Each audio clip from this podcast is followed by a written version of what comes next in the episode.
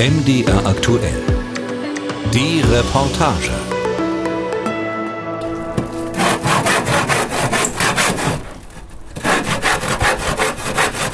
Hartwig Ebersbach macht sich hinter seinem Haus in Leipzig-Konnewitz ans Werk.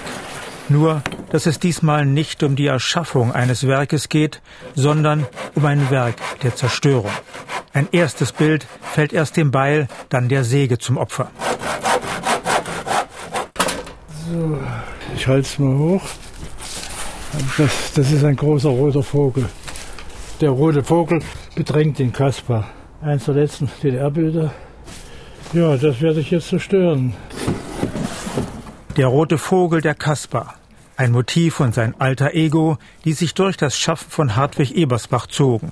Seit Anfang der 60er Jahre bis heute. Er zerstört also ein Bild, das ihm einst nahe war. Ja, ja, so ist es genau. Also vom Symbol her, es hat mein, meiner Stimmung entsprochen, meiner Stimmungslage am Ende der DDR. Also Bedrängnis, ja, es tut weh. Gut, ich zerknall's jetzt. Es ist gar nicht so leicht, ein Gemälde zu zerstören. Nach dem Ansägen muss der Rahmen zerbrochen werden, manchmal muss in die gleiche Kerbe mehrmals geschlagen werden. Der 81-Jährige atmet schwer. Strähnen aus seinem immer noch imposanten Haarschopf fallen ihm ins Gesicht. Weitere Bilder folgen. Dann stapelt der Maler die zersplitterten Teile übereinander. Ähnlichkeiten mit einem Scheiterhaufen sind beabsichtigt. Die Dunkelheit ist bereits über den verwilderten Garten hereingebrochen. Ein Halogenstrahler taucht die Werkbank des Malers in grelles Licht. Eine fast dämonische Szenerie. Ein offenes Feuer im Freien, das will Ebersbach dann aber doch nicht riskieren. Und so entfachte das Feuer im offenen Kamin, der den großen Salon der Familie Ebersbach in zwei Teile teilt. Die Flammen beginnen zu lodern. Hartwig Ebersbach inszeniert die Zerstörung seiner Werke mit Präzision, voller Konzentration, so wie er auch seine Bilder malt. Er hat sich ein minutiöses Drehbuch dafür ausgedacht. Er macht gewissermaßen eine Kunstaktion aus der Zerstörung von Kunst. Es ist durchaus nichts Ungewöhnliches, wenn Künstler Werke vernichten, weil sie nicht mehr dazu stehen, weil sie Platz brauchen. Aber Ebersbach geht es an diesem kühlen Novemberabend um etwas anderes. Er will ein Zeichen setzen, er will protestieren. Er ist aufgebracht über den Mangel an Wertschätzung, den er zunehmend gegenüber sich und generell gegenüber Künstlern seiner Generation empfindet.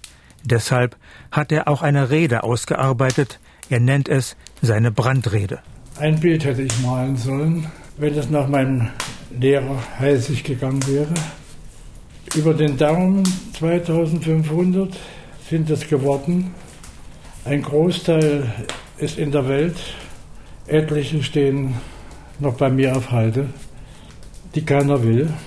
Außerdem als Künstler zu alt und untauglich für Spekulation. Und so übergebe ich die Bild, Bilder dem Feuer. Der rote Vogel wird zum Opfer der Flammen. In den Feuerzungen meint man für eine kurze Weile noch, die wilden Züge in Ebersbachs Malstil wiederzuerkennen. Das Verbrennen, sagt Ebersbach dann, ziehe sich durch seine ganze Biografie. Ich habe einen Traum gehabt, das war 1965.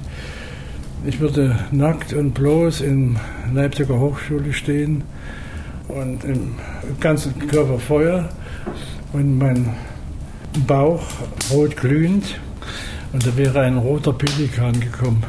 Und der rote Pelikan hat sich dann von hinten durch mich durchgestoßen, sodass ich zwei Gesichter hatte, mein eigenes und dann das tierische. Diese traumatische Vision führte zu einem ersten radikalen Bruch in seinem Malstil. Er hatte im Studium an der Leipziger Hochschule für Grafik und Buchkunst unter seinem Lehrer Bernhard Heisig altmeisterlich begonnen. Im Vorgriff auf die Leipziger Schule, die es damals noch gar nicht gab. Nach dem Traum suchte er expressionistische Ausdrucksformen, begann mit der wilden Malerei.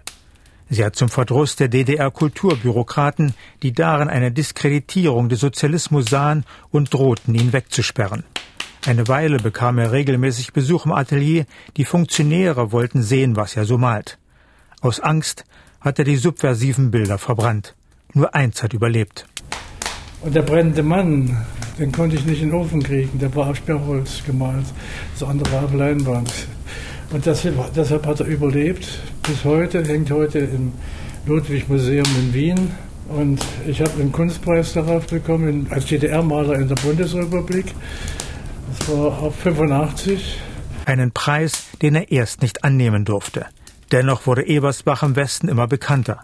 Auch dank des Kunstmäzens Ludwig, der viele seiner Werke kaufte. Und manchmal durfte er dann doch in den Westen reisen. Die DDR war schließlich scharf auf die Devisen, die man von seinen Verkaufseinnahmen abzweigte. Er produzierte wie ein Besessener. Seine Bilder wurden ihm aus der Hand gerissen. Er konnte an der Hochschule für Grafik und Buchkunst eine Klasse für experimentelle Malerei ins Leben rufen. Die Feiern in seiner villenartigen Leipziger Altbauwohnung waren legendär. Die neuen Zeiten nach dem Mauerfall brachten Ebersbach viele Reisen, etliche Ausstellungen und zu manche Ehrung aber auch viel Reibung mit den zunehmend auf Spekulation und Verwertung ausgerichteten Verhältnissen. Es wird immer schwieriger, seine Werke, die er weiter wie am Fließband erschafft, zu veräußern. Jetzt, jenseits der 80, sorgt er sich um sein Lebenswerk. Wohin mit all den Bildern, die sich in seinem Atelier, im Keller und in einem angemieteten Lagerraum stapeln? Es geht ihm dabei nicht ums Geld. Er will am Ende des Lebens sein Werk der Nachwelt geordnet übergeben selbst bestimmen, was bleiben soll. Diese Werke sollen in der Öffentlichkeit überleben. Aber wie? Museen haben keinen Platz, Galerien wollen junge Künstler, Frischfleisch, wie Ebersbach sagt. Vom Staat fühlt er sich mit seinen Sorgen nicht genügend wahrgenommen. Und wenn der Staat rätselhaft genug über Gesetze durch Versteuerung Schenkungen an Museen verstellt, für den Künstler alles wieder aufhalte, Schicksal der Überproduktion. Der Künstler sitzt in der Tinte, die Museen ebenfalls. Quo vadis? Aus Empörung, also als Zeichen, Hilferuf, bereit zur Wahnsinnstat, gleich einem Suizid. Ich überlasse mich bildlich dem Feuer. Hartwig Ebersbach inszeniert an diesem Abend den großen Bogen. Vom brennenden Mann am Anfang seines Schaffens bis zum symbolischen Suizid am Abend seines Künstlerdaseins. Ein paar Kilometer weiter nördlich, in der Nähe des Leipziger Hauptbahnhofs, steht gerade der Versuch eines weiteren Leipziger Malers, sein Werk der Nachwelt zugänglich zu halten, vor dem Abgrund. Der 2019 im Alter von 93 Jahren verstorbene Gerhard Kurt Müller hatte noch zu Lebzeiten eine Künstlerstiftung mit seinen Arbeiten gegründet. Jetzt wurden der Stiftung die Räumlichkeiten gekündigt. Ilse Stein ist fassungslos. Per 31.12. hat man uns die Räume hier in der Berliner Straße gekündigt. Die Kündigung kam für mich total überraschend. Wir wissen noch nicht so richtig, wie wir das weitermachen müssen. Wir müssen erst mal sehen, dass wir die Dinge alle unterbringen. Die Dinge, von denen die Leiterin der Stiftung spricht, das sind um die 100 Gemälde von Gerhard Kurt Müller über 20 Skulpturen, Zeichnungen und Druckgrafiken. Derzeit noch eher beengt auf 80 Quadratmetern zu besichtigen. Aber bald stehen sie möglicherweise auf der Straße. Ein Teil möchte ich ja in mein kleines Haus in der Beutstraße bringen. Hier wollen wir uns einen kleinen Skulpturenraum einrichten aber ein großer Teil geht da gar nicht rein. Die Gerhard Kurt Müller Stiftung gibt es seit 2004. Es war die erste Künstlerstiftung in Leipzig überhaupt. Ich denke, die Stiftung, die Gründung war für Gerhard eine Lebensaufgabe. Kein einziger Künstler hat so viele Bilder noch retten können. Und ich denke, wenn Gerhard Kurt Müller das nochmal zu tun hätte, hätte er es wieder getan. Und wir hätten es auch wieder getan. Trotz der vielen Probleme, die auf uns zukommen. Aber wir haben ja den Schatz an Kunstwerken und darüber freut man sich jeden Tag. Gerhard Kurt Müller legt enormen Wert auf seine Unabhängigkeit. Er wollte sich bewusst nicht dem Markt andienen, sagt Ilse Stein. Sein Werk nicht den willkürlichen Auswahlkriterien der Galerien unterwerfen. Und er wollte es vor allem zusammenhalten. Und deshalb haben wir auch gesehen, dass er bis heute auf dem Markt eben auch nicht beteiligt ist. Aber es war seine Auffassung, dass er auch seine Bilder und seine Skulpturen dann um sich hatte und wieder weiterentwickeln konnte. Also er hat mit seiner Kunst bis ins hohe Alter gelebt. Gerd Kurt Müller gehört wahrscheinlich nicht in die erste Reihe der Leipziger Malergilde der Generation der vor 1945 Geborenen. Da denkt man an Bernhard Heisig, Werner Tübke, Wolfgang Mattheuer oder eben Hartwig Ebersbach. Aber Müller war der Einzige, der tatsächlich in Leipzig geboren wurde. Und deutliche Spuren hat er hinterlassen, auch als Lehrer. Bedeutende Grafiker haben unter seiner Ägide gelernt. Einige Jahre war er Rektor der Hochschule für Grafik und Buchkunst, bevor er sich noch in relativ jungen Jahren zurückzog und ganz seinem Schaffen widmen wollte. Die Stadt Leipzig sollte daher ein Interesse daran haben, das Erbe zu bewahren. Ilse Stein kann davon aber nichts erkennen. Die Stiftung sei von der Stadt bisher so gut wie gar nicht unterstützt worden. Und auch beim Städtischen Museum, dem Museum der Bildenden Künste Leipzig, eher Fehlanzeige. Wir haben auch schon dort Gespräche angedeutet. Also der Direktor hat im Wesentlichen kein Interesse an unseren Bildern und Skulpturen. Er wollte uns jemanden schicken, der sich hier bei uns vielleicht mal was aussucht. Aber der ist bis dato auch noch nicht gekommen. Der Direktor des Museums, Stefan Weppelmann, bestätigt seinen Besuch in der Stiftung. Es sei aber kein konkreter Wunsch an ihn herangetragen worden. Und das Museum besitze auch schon über 50 Werke von Gerhard Kurt Müller aus allen Schaffensphasen. Ralf Lindner führt durch das Haus des Dresdner Malers und Grafikers Max Ulich. Also unter anderem hier sind Ateliers für die Künstlerresidenz vorgesehen. Max Uhlich, Jahrgang 1937, zählt zu den international bedeutenden deutschen Gegenwartskünstlern. Und er hat für die Absicherung seines Werkes, genau wie Gerhard Kurt Müller, den Stiftungsweg gewählt. Allerdings nicht in Form einer privaten Künstlerstiftung. Uhlich hat vielmehr schon zu Lebzeiten zahlreiche Kunstwerke der Kulturstiftung des Freistaates Sachsen geschenkt. Vorlass statt Nachlass. Und dazu auch noch sein Wohn- und Atelierhaus im Helfenberger Grund am Dresdner Elbhang. Die Gebäude gehörten früher zu einer Chemiefabrik. Max Uhlich und seine Frau Angela Simon hatten in den 90er Jahren den heruntergekommenen Komplex gekauft und mit viel persönlichem Einsatz restauriert. Das Angebot, dieses Atelierhaus zu übernehmen, kam der Sächsischen Kulturstiftung, deren Leiter Ralf Lindner seinerzeit war, wie gerufen. Die vergibt nämlich unter anderem Auslandsstipendien an junge sächsische Künstler. Das bleibt bislang aber eine Einbahnstraße. Gegeneinladungen an ausländische Künstler kann die Kulturstiftung mangels Räumlichkeiten derzeit nicht aussprechen. Plant ist ja das Max-Ulich-Haus einerseits als internationale Künstlerresidenz auszubauen, wo Gäste aus aller Welt hier dann für eine Zeit lang Möglichkeiten haben zu arbeiten, aber auch zu, zu leben und andererseits natürlich dem künstlerischen Vorlass Max Ulichs gerecht zu werden. Das Werk wird erfasst, es wird bearbeitet, es wird ähm, erforscht, es wird vermittelt, es wird ausgestellt. All das gehört natürlich dazu. Noch ist man bei den Umbauarbeiten in der Planungsphase. Die Finanzierung ist auch noch nicht in trockenen Tüchern. Aber Ralf Lindner findet das Projekt so spannend, dass er die Leitung übernommen hat. Lindner nennt es ein lebendiges Haus. Wohn- und Schaffensort des Künstlers Max Uhlich, ein Ort für Begegnungen und Ausstellungen und ein Arbeitsort für Künstler aus dem Ausland. So was gab's und gibt's eigentlich bislang nicht. Dafür braucht's Raum, dafür braucht's auch großzügig Raum und ähm, all das ist eben mit dieser Liegenschaft hier verbunden. Und gleichzeitig diese Verortung auf Max Uhlich und sein Werk und damit ja nicht nur auf, auf Artefakte, sondern letztlich auf die Person, auf den Künstler, weil Max Uhlich als Mentor natürlich auch über eine große Kraft verfügt und entsprechend dem Haus mit seiner Persönlichkeit auch äh, Leben einhauchen kann. Max Uhlich kommt dazu. Er läuft gebeugt. Er sagt selbst, dass ihm nur noch fünf Prozent seiner körperlichen Möglichkeiten zur Verfügung stehen. Aber man darf sich davon nicht täuschen lassen. Er ist künstlerisch weiter wahnsinnig produktiv und hellwach im Kopf. Man spürt, Max Uhlich will noch viel vom Leben zumal seine Dinge nun auf diese Weise geregelt sind. Ich bin froh, dass es so ist. Ich weiß ja auch nicht, wie lange man lebt. Ich bin nicht so, wenn, wenn ich auch gerade gut da sitze, da ist man nicht sicher nicht. Max Uhlich hat zwar viel weggegeben, aber dafür noch mehr gewonnen. Die Gewissheit, dass sein Werk der Öffentlichkeit erhalten bleibt und aufgearbeitet wird.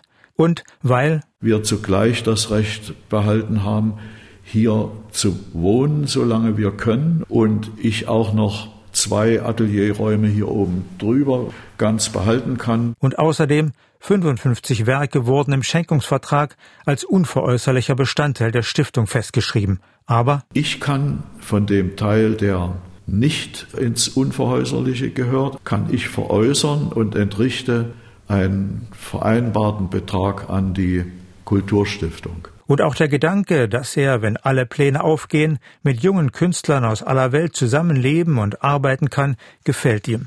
Schließlich hat er ja auch über viele Jahre als Professor an der Dresdner Kunsthochschule Nachwuchskünstler ausgebildet. Also, dass es ein lebendiger Ort sein soll, das wollten wir, ja, auch meine Frau. Wenn was gut ist, bin ich immer neugierig und bin ich auch froh, das zu sehen. Drei Künstler einer Generation, die jeder auf seine Weise die Entwicklung der Malerei in ihrer Region in den letzten Jahrzehnten mitgeprägt haben. Sie haben den drängenden Wunsch gemeinsam, ihr Werk geordnet der Nachwelt zu übergeben. Und sie sind dabei sehr unterschiedlich weit gekommen. Einzig Max Ulich hat die Dinge in seinem Sinne ordnen können.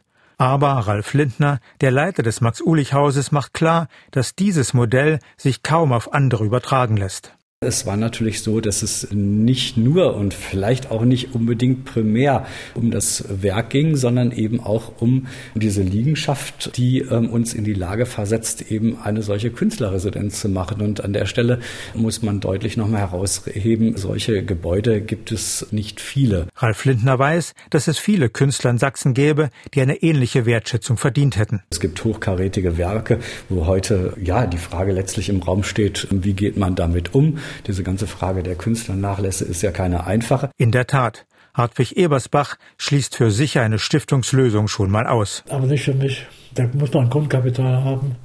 Oder jemand, der das übernimmt, die Stiftung. Nicht ich. Die Stadt könne ja eine Stiftung für Künstler einrichten, aber entsprechende Überlegungen seien im Sande verlaufen. Und die Museen? Von den Wünschen der Gerhard Kurt Müller Stiftung an das Leipziger Bildermuseum war ja schon die Rede. Direktor Stefan Weppelmann versteht die Sorgen vieler älterer Künstler sehr wohl. Und natürlich sieht er die Verpflichtung, das kulturelle Erbe gerade an so einem Ort wie Leipzig zu bewahren. Aber seine Handlungsmöglichkeiten seien begrenzt, schon aus Platzgründen. Wir bekommen dauernd äh, Schenkungen angeboten und wir sind auch in den allermeisten Fällen äh, dankbare Rezipienten derselben, weil wir es ja der Relevanz, die so eine ähm, Haltung hat, total bewusst sind. Die Problematik ist immer klar zu machen, dass wir möglicherweise nicht das gesamte Konvolut aufnehmen können, um nicht die Tür zuzumachen für ähnliche Ansinnen. Und irgendwann ist es voll, das Museum. Außerdem sind Schenkungen mit einem irrwitzigen bürokratischen Aufwand verbunden. Zuerst müsse eine Absicht formuliert werden. Die bezeichnet, was soll eigentlich geschenkt werden. Dann wird äh, intern in Sitzungen die einzelnen Schenkungen vornehmen und gucken, passt das zu unserem Profil, könnten wir das unterbringen, können wir das bearbeiten.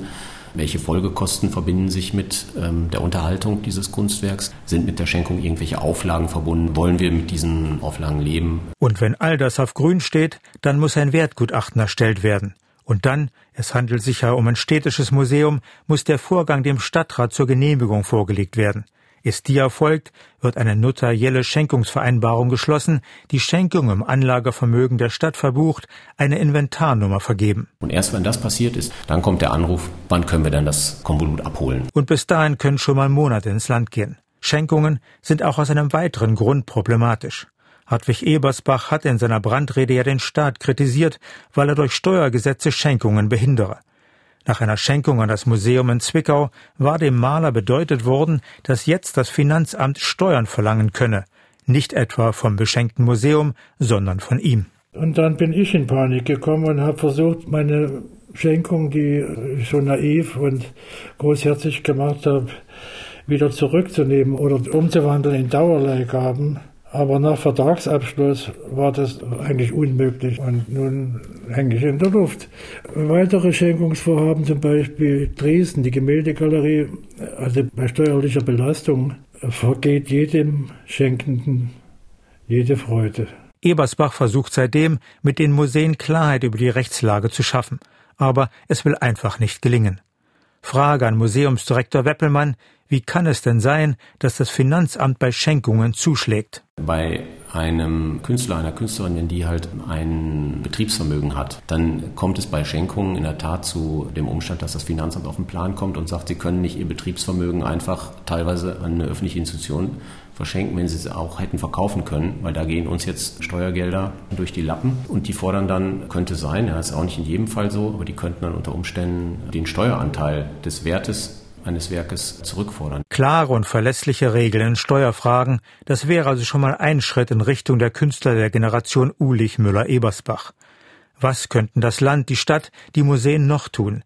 Die Künstler selbst verstehen, dass es da keine einfache Lösung gibt. Ich kann fühlen, welchen Druck das für ganz viele ist, ja. Aber dem Land einen Rat geben, was sie machen sollen? Es ist schwierig. Es gibt viel zu viele Künstler.